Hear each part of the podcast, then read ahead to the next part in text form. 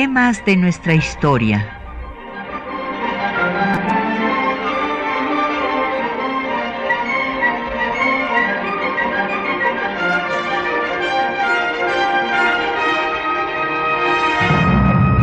Un espacio que difunde el conocimiento del pasado para comprender nuestro presente. Programa a cargo de la maestra Patricia Galeana.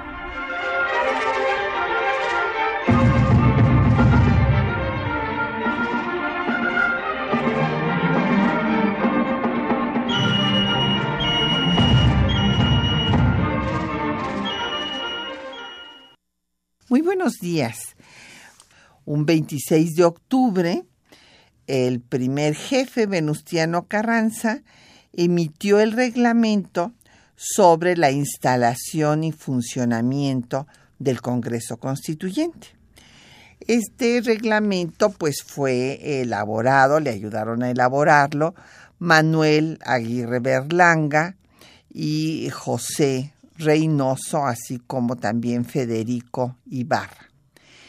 Entonces, con este motivo, pues vamos a hablar de cómo surgen los congresos, cuáles son sus antecedentes históricos, cómo evolucionaron y bueno, pues cuáles fueron después las características de este reglamento y cuál fue el primer reglamento que hubo de ese tipo para un congreso en nuestro país. Y tenemos el gusto de que nos acompañe la doctora eh, Refugio González. Bienvenida, Cuca, me da mucho gusto que estés otra vez con nosotros. Gracias, Mauricia, gracias. Y bueno, pues muy buenos días a ti y a tu auditorio.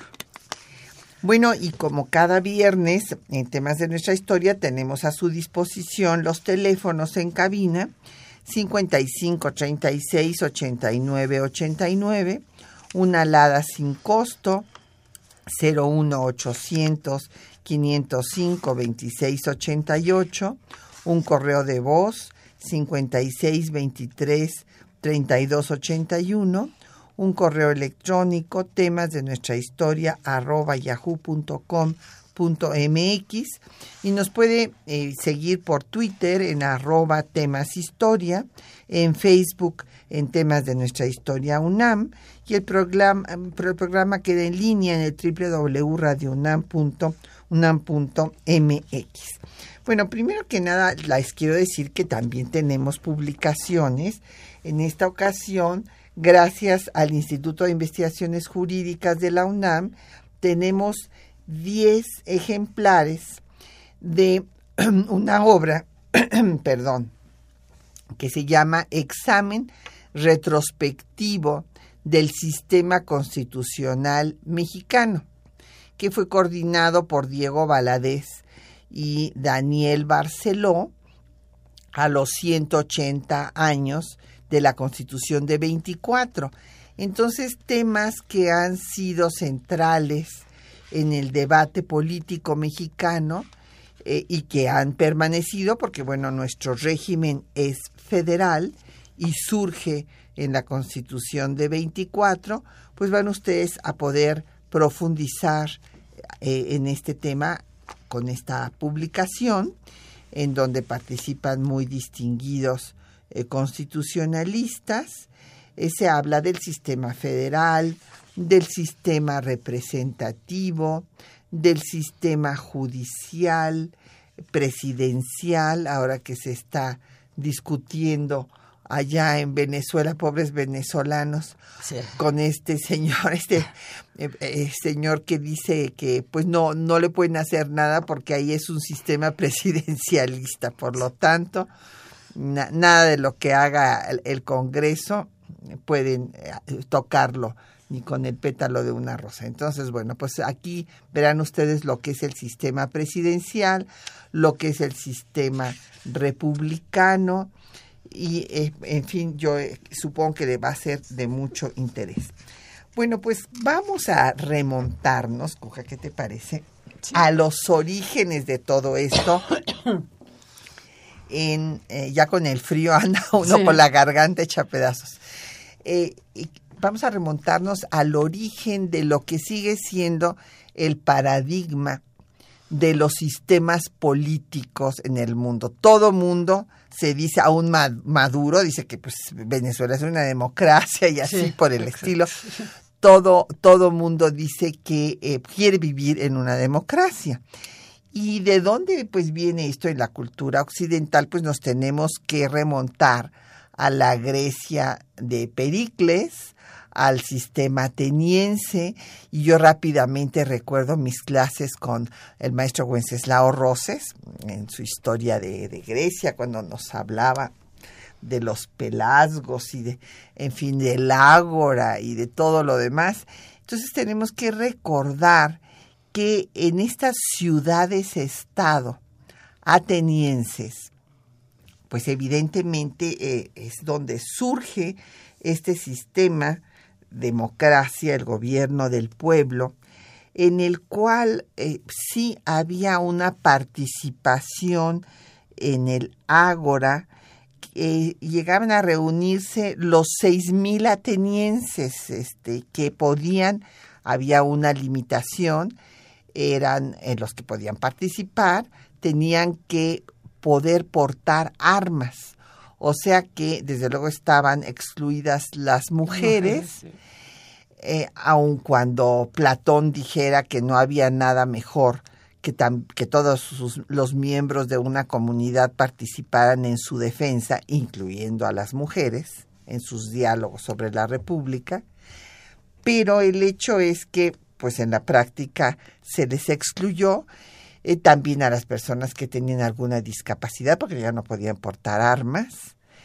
Eh, y, bueno, estos hombres votaban con ostras, por eso, por ejemplo, cuando decidían el ostracismo viene de ahí, que votaban echando ostras para que fueran contadas las ostras en un recipiente y este cuando querían expulsar de la comunidad a alguien porque había hecho algo indebido, bueno, pues eh, era el ostracismo, ¿verdad? De ahí, de ahí viene de que, de que votaban por ostras. Pero el hecho es que ahí podían participar todos porque eran comunidades chiquitas. Y por eso es que después tendrá que surgir el sistema representativo porque pues ya no se puede hacer en una gran plaza que todos los habitantes de la Ciudad de México nos pongamos de acuerdo sobre qué es lo que va a suceder. Entonces, ese es el origen del tema de la representación.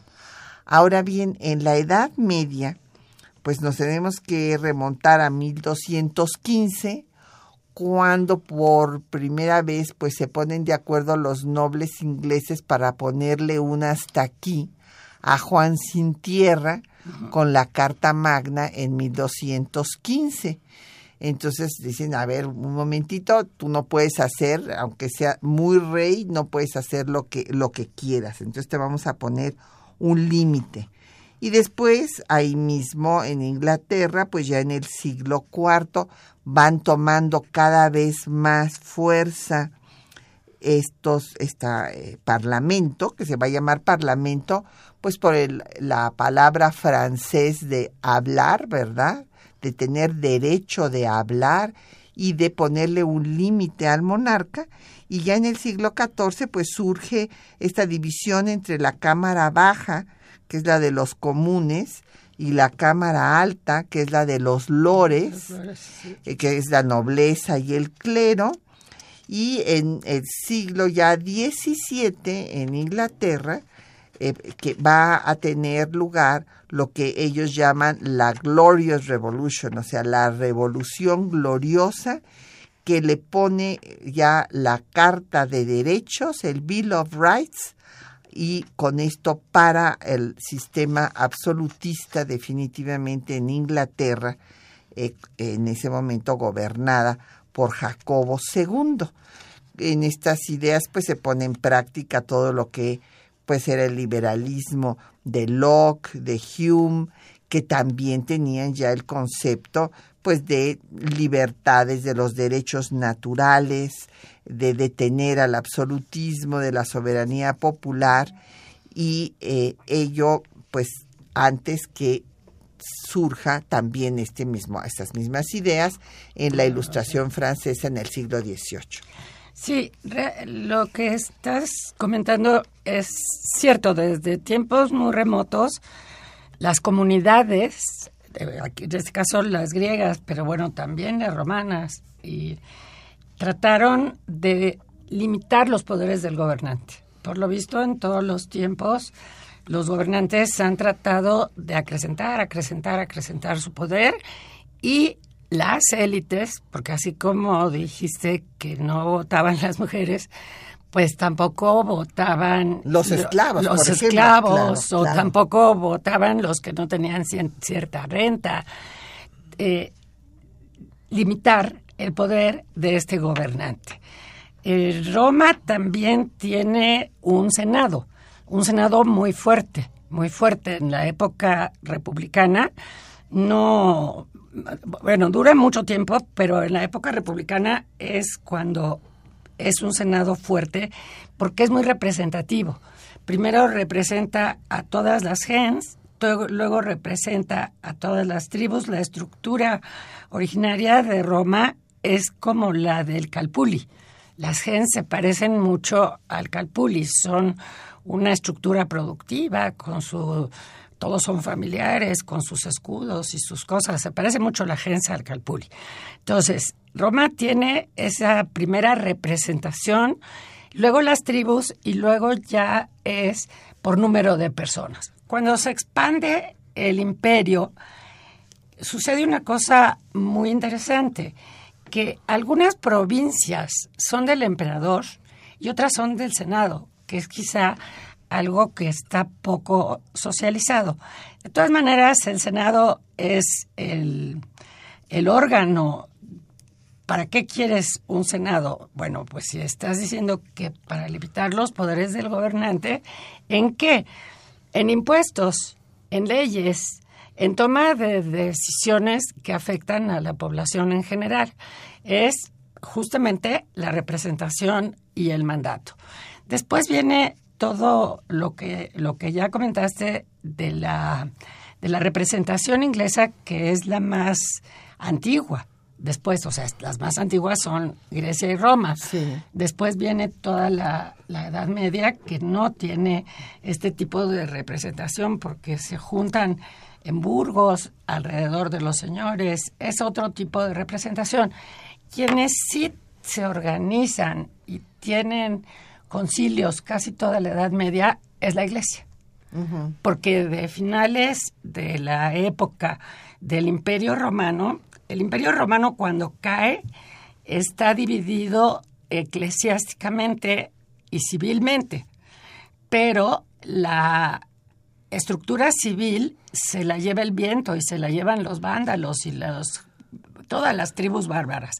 Y la que sí se queda Organizada. organizada es la iglesia. Sí, sí. Entonces, tenemos concilios desde muy antiguo. Desde muy antiguo. La iglesia sí se queda organizada. De hecho, a través de la iglesia se vuelve a recuperar el derecho romano, se vuelve a estudiar para todo esto que estamos contando, ¿no? Así es. Sí. Y bueno, de este, después, como decíamos, pues pasamos ya a Francia, la ilustración que va a tener un mayor impacto en eh, la cultura nuestra que la inglesa. Por, por, razones del idioma mismo, aunque eh, hay que recordar que la lengua francesa fue por muchísimo tiempo la lengua culta. Y entonces lo, en el siglo XIX, bueno, pues las personas más cultas hablaban francés, en el siglo XX, la primera mitad todavía, ya fue, yo diría que la segunda mitad del siglo XX cuando empezó ya el dominio del, del inglés. Pero claro, de todas maneras, el desarrollo del liberalismo británico se da en Estados Unidos. Nada más que en Estados Unidos no va a hablarse de parlamento, sino de Congreso. Y se reúne el primer Congreso para demandar derechos al imperio británico precisamente en 1774, los derechos de las colonias y finalmente como estos no se les dan para autogobernarse y demás, pues viene ya el segundo Congreso que declarará la independencia en 1776.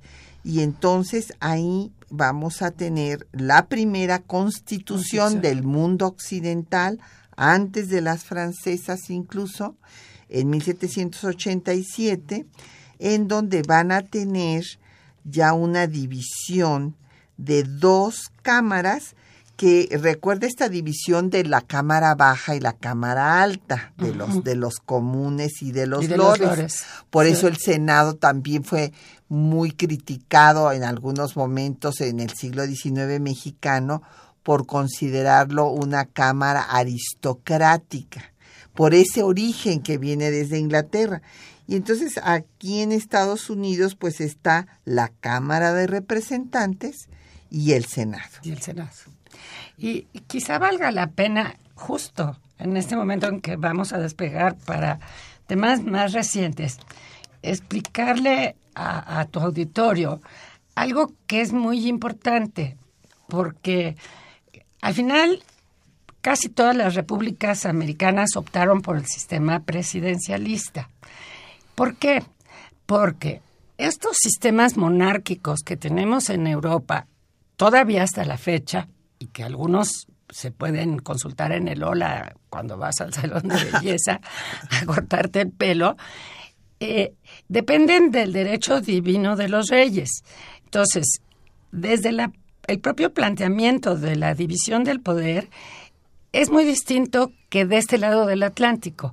Porque el rey. No hay reyes. Ah, claro, y allá el rey preside el parlamento. Y por ejemplo, en el caso de Inglaterra, la reina, por otras razones, es la única, ninguno de los otros, es la jefa de la iglesia anglicana. De este lado no hay reyes. Entonces, cuando se voltea el mismísimo Agustín de Iturbide a decir, bueno, pues yo soy el monarca, hay algo que está cojeando en la legitimidad, porque los reyes lo habían sido por derecho divino independientemente de que hubiera pleitos dinásticos y que no siempre se pusieran de acuerdo, pero ahí hay una, una dificultad para legitimar eso.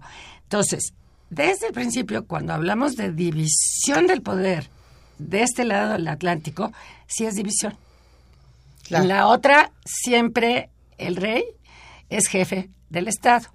Y el problema que, o uno de los problemas que tienen las estructuras nuestras, especialmente, pues sí, las nuestras en general, es que el presidente es jefe del gobierno y jefe del Estado.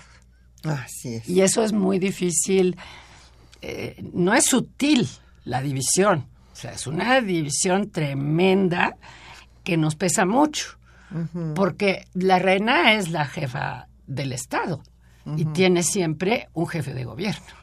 Así es. Los reyes, en general. acá no. Y aquí no. Y bueno, el sistema presidencial justamente es inventado en los Estados Unidos, igual que el federalismo, como veremos después, pues por esta eh, condición de que en efecto aquí no hay monarcas.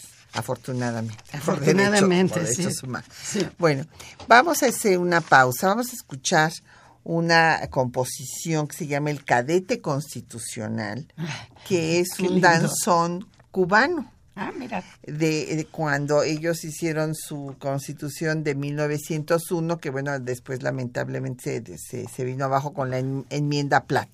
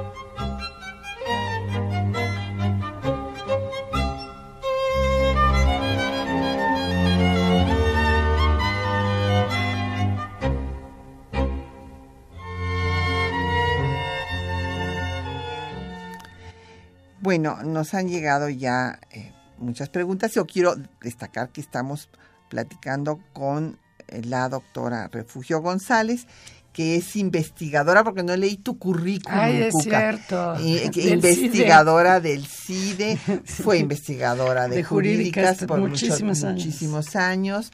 También, este, pues, es catedrática de la UNAM. Aquí se formó, también se fue a hacer una maestría a la Complutense. Y bueno, pues es especialista en historia eh, del derecho, eh, historia constitucional, historia de las instituciones. Y don Gilberto Mena nos habla, bueno, no, no nos manda un tuit desde Canadá diciendo que pues eh, eh, la, allá en Canadá no hay eh, Estado laico porque las religiones tienen un poder terrible.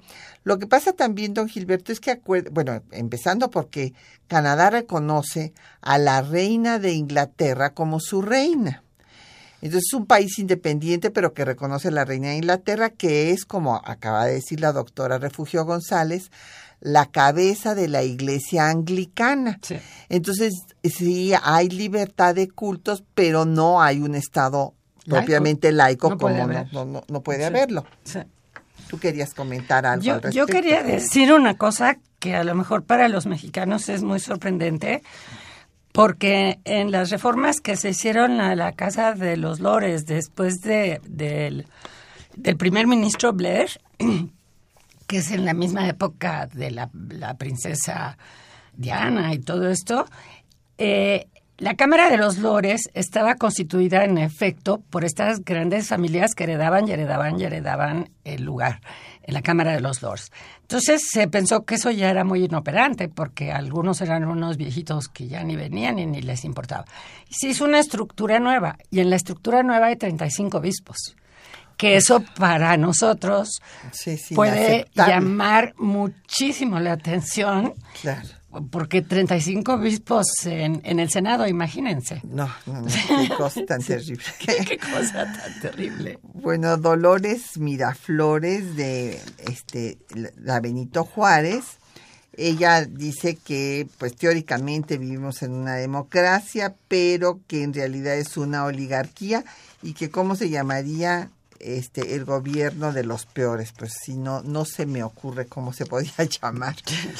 Pero eh, bueno, también nos hablaron Francisco Pineda de Azcapotzalco, le gusta mucho el tema, Gilberto Escobedo nos mandó un tweet y le mandamos nuestros saludos, lo mismo que a José Alfredo Cid y a Edgar Ruperto, todos por tweets, por, eh, ahí estamos en redes sociales.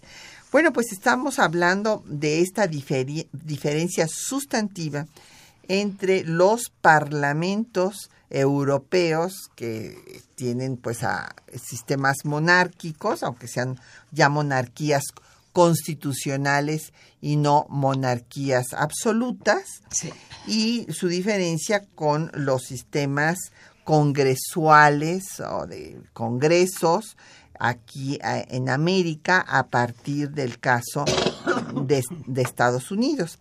Ahora bien, hay eh, evidentemente mucha influencia, como ya comentábamos, de todo lo que aconteció en Francia, eh, nada menos como ha demostrado el doctor Héctor Fix en su último estudio sobre la Constitución de 1814, pues eh, la Constitución de 14, aun cuando eh, para la elección de los miembros eh, de, del Congreso tuvo una por, por los distritos como se habían dividido para mandar representantes a Cádiz.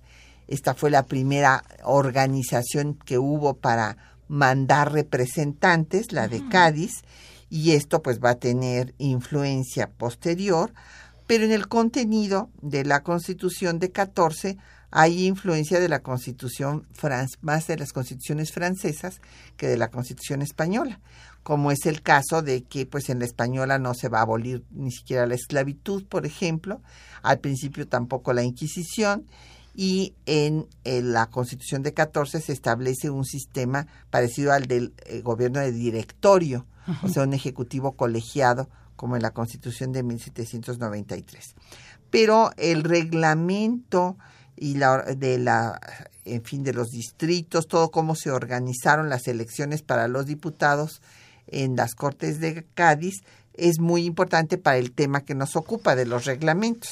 Este reglamento lo, lo, lo hizo un grupo de los miembros que estaban ahí en, en, la, en Cádiz y se lo trajo a México un, un clérigo que ahora no me acuerdo el nombre, lo estudió Alfonso Lujambio y hay un, un, un, libro que sacó Lujambio. Sí, sobre el tema. Sobre el tema, porque curiosamente este reglamento era tan sencillo y tan operativo que duró muchísimos años. Sí. Muchísimos años, muchísimos años. El padre no, Ruiz, o el padre no me acuerdo qué padre, pero lo estudió Lujambio y se llama Tácticas Parlamentarias, el libro. Y entonces Lujambio, con enorme sorpresa, se dio cuenta que Congreso tras Congreso, el reglamento era casi el mismo. Así es. Que tenía apenas pequeñas variantes de este que se trajo este el representante mexicano en Cádiz. Yo creo que por lo menos casi todo el siglo XIX, con pequeñas variantes, lo... El reglamento fue más o menos igual. El, el, reglamento fue más o menos igual. Sí. sí, por ejemplo, es muy interesante, en la Constitución de 14, eh, el reglamento tiene 59 artículos. Y ahí hablan de pues cómo se debe de instalar, cómo debe funcionar, las atribuciones y tiene una frase muy bonita que dice eh, para perfeccionar a los gobiernos y que no sean obra de la arbitrariedad. Entonces, pues si el presidente eh, de este Congreso iba a ser Morelos, desde luego, y tendrían eh, representantes electos, como ya lo platicamos en otro programa, de, de TECPAN, por ejemplo, que fue una votación a mano alzada, y de las eh, pues provincias no liberadas serían designados, eh, pero donde va a ser ya muy interesante eh, es en 24, donde el reglamento, yo creo que este es el reglamento de Cádiz, no el de 14. No. Es el de 24. y el de 24 tiene, pues, detalles como este, que la en la mesa debe de haber un crucifijo y también establecen en el reglamento que tiene que haber una imagen de la Virgen de Guadalupe presidiendo las sesiones, que en las galerías deben de ser cómodas para que los asistentes puedan estar sentados, cómodamente sentados, pero desde luego que no pueden entrar con armas y que tampoco habrá distinción de clases y que no podrán entrar las mujeres. Por supuesto. Pero sí habrá un lugar especial para el cuerpo diplomático, eh, pues no se nombrará un presidente, dos vicepresidentes, eh, secretarios, se harán las actas de las sesiones, habrá un tribunal y bueno, se trabajará todos los días menos los domingos y días eh, solemnes religiosos y las comisiones, pues ahí hicieron comisiones de todo. Había comisiones, pues la Comisión de la Constitución, que es lo que ahora se llama puntos constitucionales, legislación, eh, relaciones, guerra, negocios eclesiásticos, instrucción, industria, de todas las cosas. Y ahorita escucharemos qué es lo que se, eh, se hace en el constituyente, el reglamento de hace 100 eh, años. Ah, ¿ahorita? Sí. Pensé que No, vamos a, vamos a, ponerla. El, en el, el, eh, el, reglamento de hace 100 años, lo primero que llama la atención del, del hace 100 años es la convocatoria. La convocatoria, como es bastante lógico, aunque después fue muy criticado, solo admitía que fueran a las elecciones los que habían participado en la guerra del lado de Carranza. O sea, no podías convencionistas ni huertistas. Sí, claro. Ni convencionistas, ni huertistas, ni villistas, ni. Sí, convencionistas, pues, ¿no? Sí, que abarca villistas y zapatistas. villistas y zapatistas.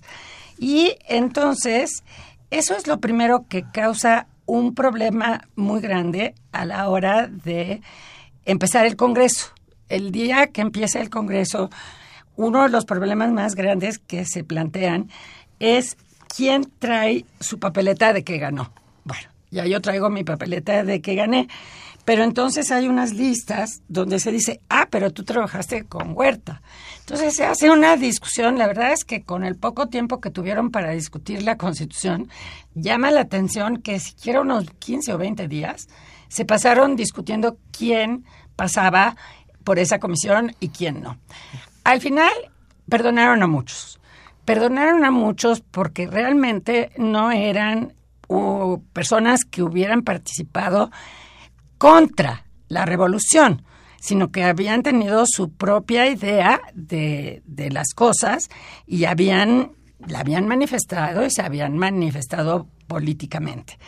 El reglamento de, la, para elaborar la Constitución es más o menos normal, como estamos diciendo, salvo por una cosa que es muy importante, que la Comisión de Constitución no alcanza a desahogar todo.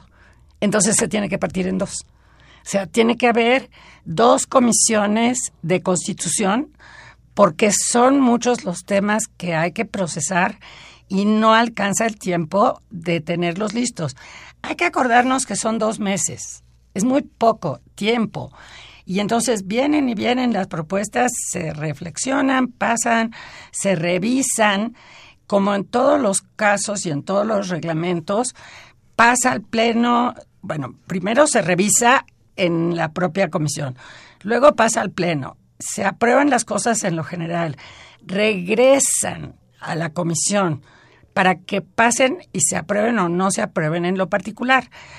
Hay algunos artículos que se resolvió con esta edición que hizo Marván de desarmar la Constitución y ponerla por artículo. Hay unas discusiones de artículos muy tempranos que están hasta el mero final porque causaron tanto conflicto. Sí, como el 27, que es el último que se discute. Exactamente. Entonces, se pasan hasta el mero final. Ahora, este reglamento no varía tanto, sí es un poco más expedito y sobre todo tiene dos comisiones de constitución, que el que se llevó el famo el que trajo el famoso clérigo este de tácticas parlamentarias de, de España. Porque un reglamento, ¿qué necesitas tener? Necesitas un presidente, necesitas unos secretarios y y un vicepresidente en su caso, y necesitas unas eh, comisiones.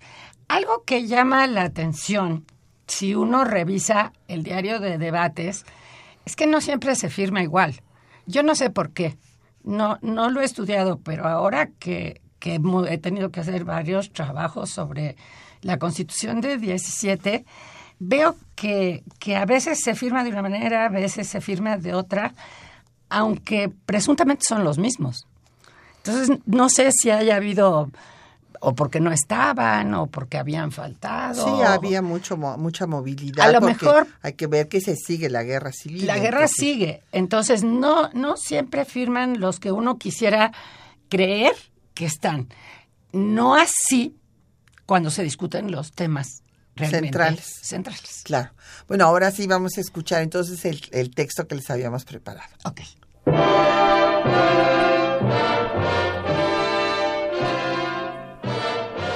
Manuel Aguirre Berlanga, José J. Reynoso y Federico E. Ibarra fueron los encargados de elaborar el proyecto de reformas al reglamento del Congreso Constituyente de 1916. Manuel Aguirre Berlanga era originario de San Antonio de las Alianzas, municipalidad de Arteaga, Coahuila. Desde muy joven se interesó en los problemas políticos y sociales del país. Como preparatoriano escribió artículos criticando la imposición reeleccionista de Miguel Cárdenas para gobernador de Coahuila. Realizó sus estudios en San Luis Potosí, donde se tituló como abogado. Se unió a la campaña de Francisco I. Madero cuando fundó el partido potosino antireeleccionista. Tras el lanzamiento del Plan de Guadalupe, se unió al constitucionalismo. En este periodo, fue gobernador provisional de Jalisco y promulgó leyes que favorecieron a obreros y campesinos.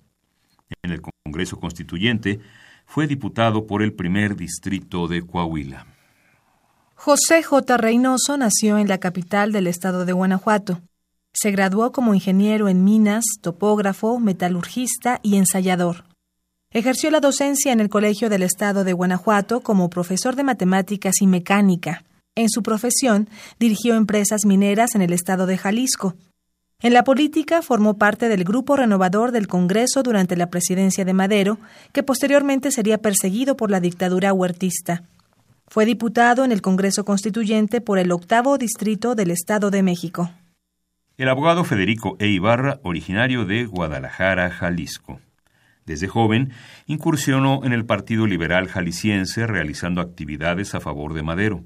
Tras su asesinato, se unió a las fuerzas carrancistas. Representó al tercer distrito de Guadalajara en el Constituyente. El reglamento del Congreso fue presentado ante la Asamblea el 4 de diciembre de 1916. Escuchemos los fragmentos más importantes. Artículo primero. La mesa directiva del Congreso Constituyente, dentro de los primeros cinco días, designará las siguientes comisiones. De reformas a la Constitución, de corrección de estilo, de redacción del diario de los debates, de administración, de archivo, de peticiones. Artículo segundo. Habrá además dos secciones de gran jurado, compuesta cada una de cinco miembros que se designarán por escrutinio secreto y a mayoría absoluta de votos. Artículo tercero. Las comisiones serán de carácter permanente. Artículo cuarto. La Comisión de Reformas a la Constitución rendirá su primer dictamen dentro de los tres días siguientes a la fecha en que reciba al proyecto de reformas a la Constitución presentado por el primer jefe. En lo sucesivo, irá presentando dictámenes de los artículos siguientes según lo exija la marcha de las discusiones en el Congreso. Artículo quinto. No habrá discusiones en lo general, entrándose desde luego al debate en lo particular respecto de cada artículo. Artículo sexto se suprime para toda clase de proyectos el trámite de segunda lectura. Artículo séptimo. Las iniciativas sobre modificaciones o adiciones al proyecto de reformas del primer jefe se pasarán a la comisión respectiva. Artículo noveno. Las iniciativas que no se refieran a ninguno de los artículos del proyecto del primer jefe, sino que contengan alguna adición, serán materia de un dictamen especial que se presentará cuando hubieren concluido los debates relativos al proyecto, en el mismo orden en que las iniciativas se hubieren entregado a la Comisión. Artículo décimo. Los memoriales y observaciones que se presenten por personas ajenas al Congreso se pasarán también a la Comisión de Reformas para que se entere de ellas. Artículo cuarto. Mientras se esté substanciando una moción de orden, no se admitirá ninguna otra, pero la mesa tomará nota para ocuparse de ellas en el orden de su presentación. Artículo decimoquinto. No se concederá licencia a los miembros del Congreso, sino por causas graves plenamente justificadas a juicio de la Asamblea.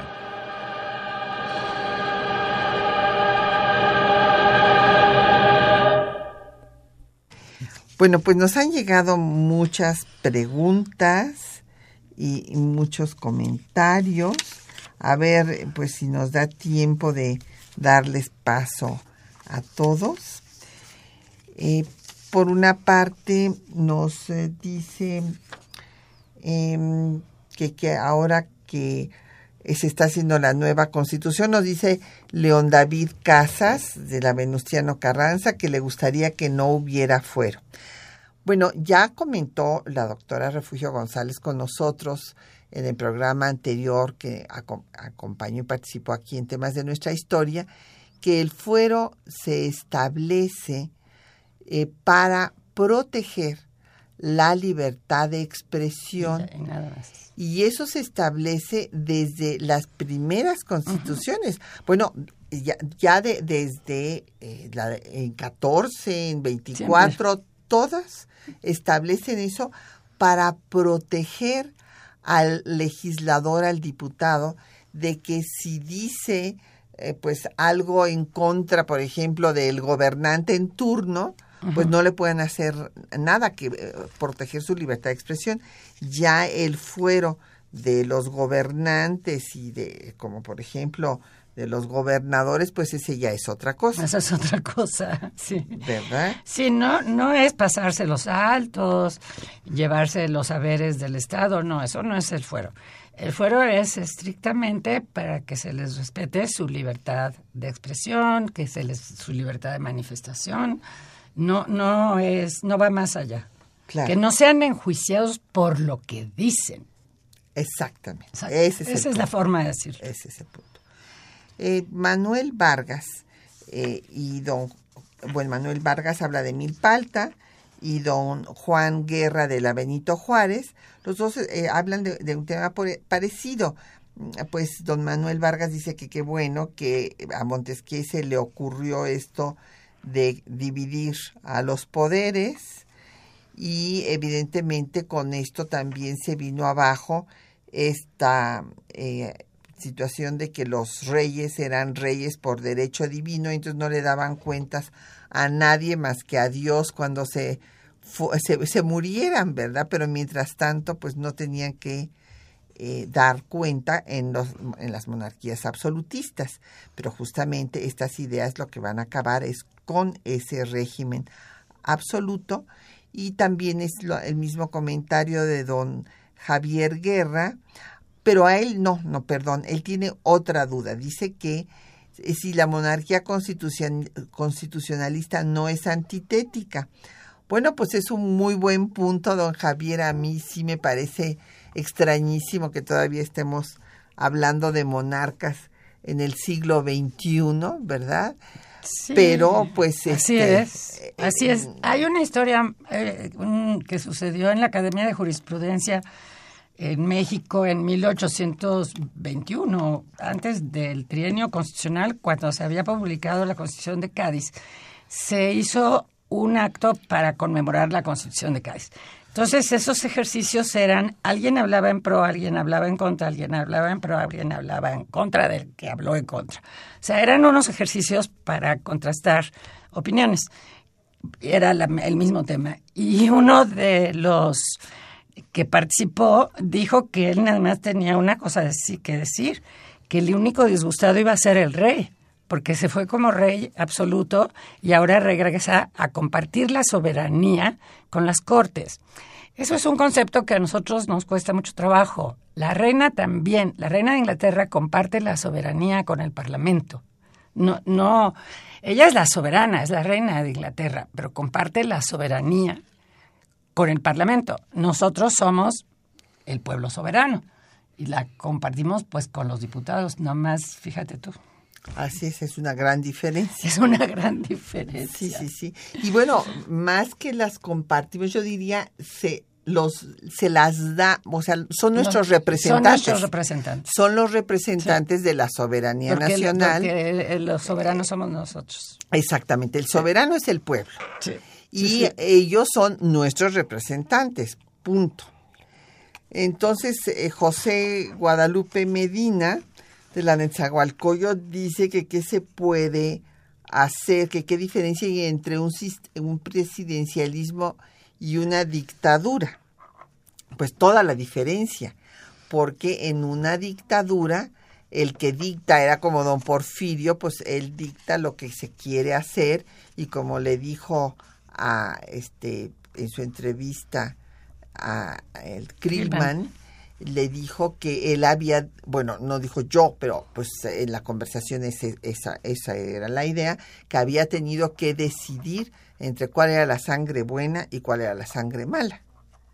Y un poco, pues yo le recomendaría que vea ahora en las noticiarios lo que está pasando en Venezuela, que era un régimen democrático era un sistema presidencial, pero Venezuela tuvo un régimen democrático. Y cada vez Maduro se va apoderando de más facultades y desconociendo las facultades de los otros órganos. Esa es la, la, diferencia entre una dictadura y un régimen democrático. O sea, la vemos, la podemos ver diario en la televisión en la noche, ¿no? Así es. Pues vamos a hacer otra pausa para escuchar música. Vamos a escuchar ahora eh, una parte de la obertura republicana de Carlos Chávez, interpretado por la Sinfonía, Sinfónica Nacional.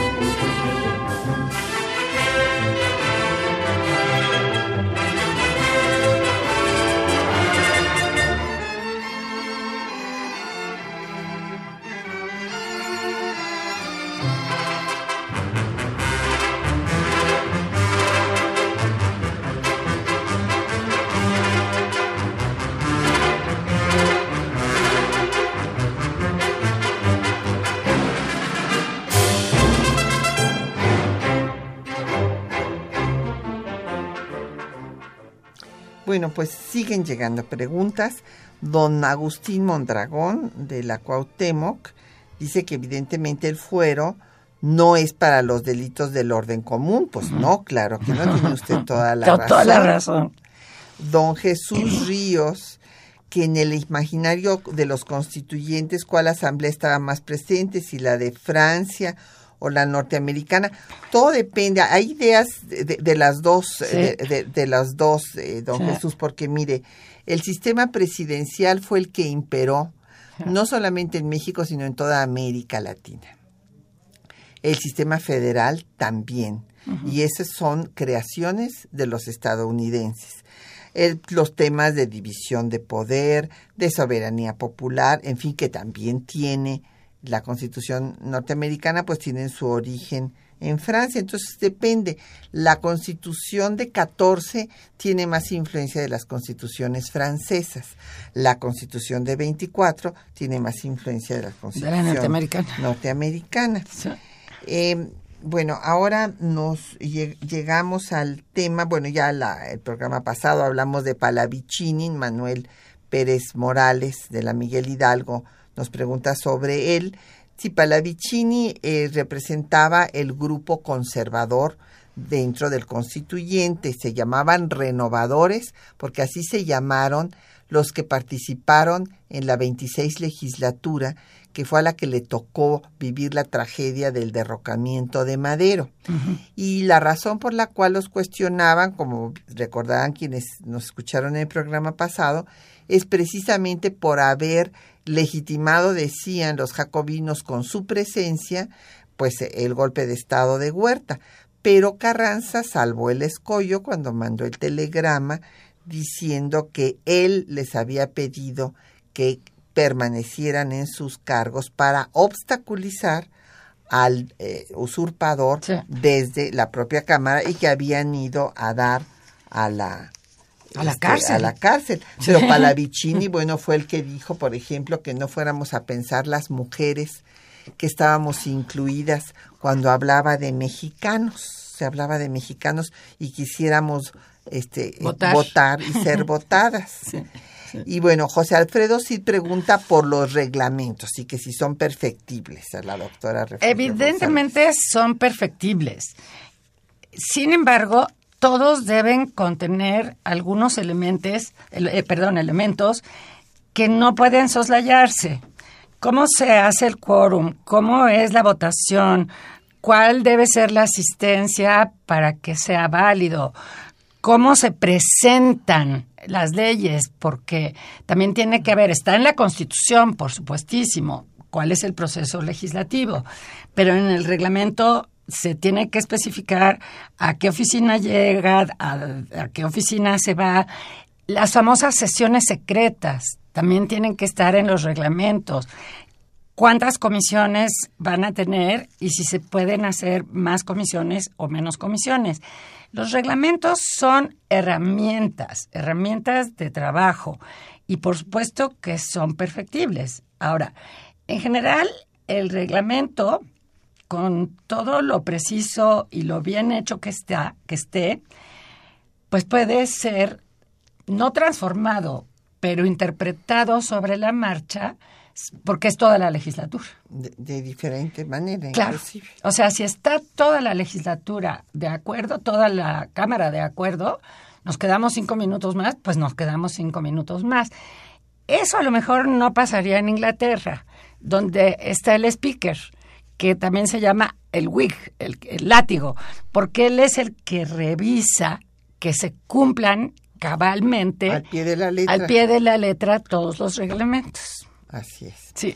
Don Efren Martínez de la Gustavo Amadero dice que cómo pueden, cómo puede haber justificado que no participaran las mujeres. Pues don Efren, solamente hubo tres legisladores. Primero, don Salvador González Torres, un general, que cuando llegó la solicitud de Hermila Galindo, eh, pues él dijo que había que discutirla y fue el único que en ese momento lo dijo. Después, cuando ya siguió la discusión, lamentablemente Salvador González Torres ya no estaba. Entonces, a la hora de que se votó sobre el tema, los únicos que votaron a favor de que sí se tomara en cuenta esta iniciativa fueron Esteban Vaca Calderón e Hilario Medina, pero pues obviamente Son muy eh, pues dos contra todos los demás, que ya saben todos los argumentos de que si no estaban preparadas las mujeres, que si iban a dejar de ser buenas esposas y buenas madres, que era darle doble voto al hombre casado y era darle el voto a la iglesia. Básicamente. es, lo que iba yo a agregar, porque en el en el constituyente de 57 es muy importante, los carrancistas son muy anticlericales. 17. Eh, perdón, de 17 son muy anticlericales. Entonces lo llaman el voto del confesionario. O sea, están en contra. Claro, porque la jerarquía eclesiástica había apoyado sí. a Huerta y había condenado a la revolución constitucionalista. Don Mario Orozco Méndez, le mandamos muchos saludos y, dice que si se respetan los niveles propios de gobernados y gobernantes, pues no, eh, o sea, tendríamos que ver a qué ¿A qué tema específico? Sí, dice que ha sucedido a partir de las primeras doctrinas de gobierno desde entonces a la fecha. Pues todo depende. O sea, a veces sí, a veces no. O sea, ¿cuáles países han llevado a cabo la mejor, yo, yo pienso que está usted refiriendo, la mejor democracia? Pues es muy difícil de, de calificar esto, pero evidentemente, pues cuando hay eh, pluralidad y respeto a las ideas y este hay un respeto pues a la propia constitución y a, lo que, a lo que está establecido. Y acuérdese que como decía Jaime Torres Bodet la democracia es una forma de vida que es una cultura que tenemos que tener todos y claro exigir a los gobernantes. Alberto Huesca de la Benito Juárez dice que las el gobierno de los peores se llama caquistocracia. Eh, entonces, pues, otro eh, eh, radio escucha, don Agustín Alcaraz de la Benito Juárez, dice que se llama cacocracia. Bueno. Ah, bueno, pues lo vamos a verificar, pero pasamos su, su comentario. Y bueno, pues vamos a terminar pidiéndole a la doctora eh, González que nos diga, pues, cuáles son las diferencias sustantivas que, que ya ve si hubo alguna diferencia en los reglamentos de los congresos. Porque en términos generales, pues todos son muy parecidos, todos tienen que tener un presidente, vicepresidente, secretarios. comisiones, eh, votar, por ejemplo, en 24 se estableció que para votar se ponían de pie, los que se quedaban sentados eran los que no estaban de acuerdo. Cuando había empate, pues entonces se volvía a, presentar el tema a votación. Y bueno, fue cambiando muy ligeramente, porque pues tanto en las bases eh, del centralistas, las siete leyes de 36, pues lo que hay ahí es un cambio sustantivo en la en el contenido de la Constitución, más no en, el, no en el reglamento. No en el reglamento. Porque, bueno, en 36 se establece un régimen unitario con un cuarto poder, idea de Benjamín Constant, por cierto, que aquí, que aquí pone a Alamán, que es el supremo poder conservador. En 43 se suprime ese poder conservador, ese cuarto poder. No les gustaba a Santana seguramente tener ahí quien lo estuviera moderando. Y se establece, se queda el sistema unitario. Y el, eh, la verdad es que el reglamento de 17 que emite Carranza pues es prácticamente igual al de 57 que había emitido eh, Juan Álvarez para el constituyente. Sí, en realidad los reglamentos tienen que ser muy parecidos. No, no es porque sea poco creativa la asamblea, pero tienen que ser muy parecidos porque lo único que regulan es la vida cotidiana. O sea, no, no regulan eh, otra cosa. En donde hay diferencias, si ya tú señalaste alguna, es en las convocatorias para poder acceder al Congreso. Y allí sí, ya lo dijimos en el otro programa sobre las constituciones, se puede poner una renta, se puede poner pues que tengan o no tengan un ingreso, que tengan o no tengan, que sepan leer y escribir, todas estas cuestiones. Pero el reglamento en sí eh, puede tener pocas innovaciones. Por ejemplo, yo ayer que estaba leyendo de parlamentos, vi que una, un gran cambio se hizo y me imagino que lo mismo sucedió entre nosotros en Inglaterra cuando se metió el voto electrónico. Porque entonces eh, no hay forma de esconderte atrás del sillón, o sea, tienes que picar o no picar el, el botón y aparece o no aparece tu nombre. O sea, el cambio, los cambios tecnológicos sí pueden hacer alguna diferencia pero son muy recientes, son de los últimos, ¿qué? 40 años, como mucho. Eso sí puede meter una diferencia. Y si se acuerdan los que se acuerden, la primera vez que se metió el voto electrónico en México se cayó el sistema. Pero se cayó de, ahí no se cayó de mala fe ni de nada, sino que se, se fue la luz o algo pasó y entonces no funcionó. Pero eso sí puede hacer una diferencia.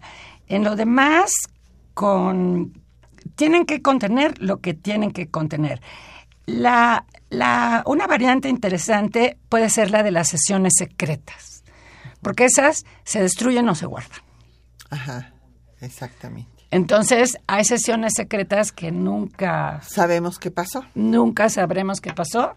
Y hay sesiones secretas que sí se conservaron muy ordenadas pues nos tenemos que ir. Muchísimas gracias a la doctora Refugio González porque nos haya acompañado en temas de nuestra historia. Agradecemos a nuestros compañeros que hacen posible el programa, don Gerardo eh, Zurrosa en el control de audio, en la lectura de los textos Juan Estac y María Sandoval, en la producción Quetzalín Becerril, en los teléfonos Erlinda Franco y Jacqueline Santos y Patricia Galeana se despide hasta dentro de ocho días.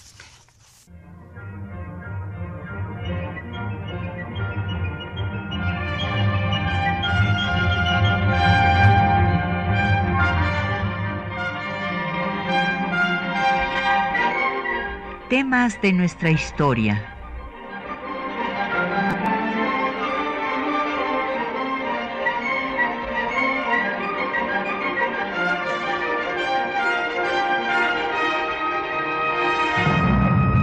Un espacio que difunde el conocimiento del pasado para comprender nuestro presente. Programa a cargo de la maestra Patricia Galeana.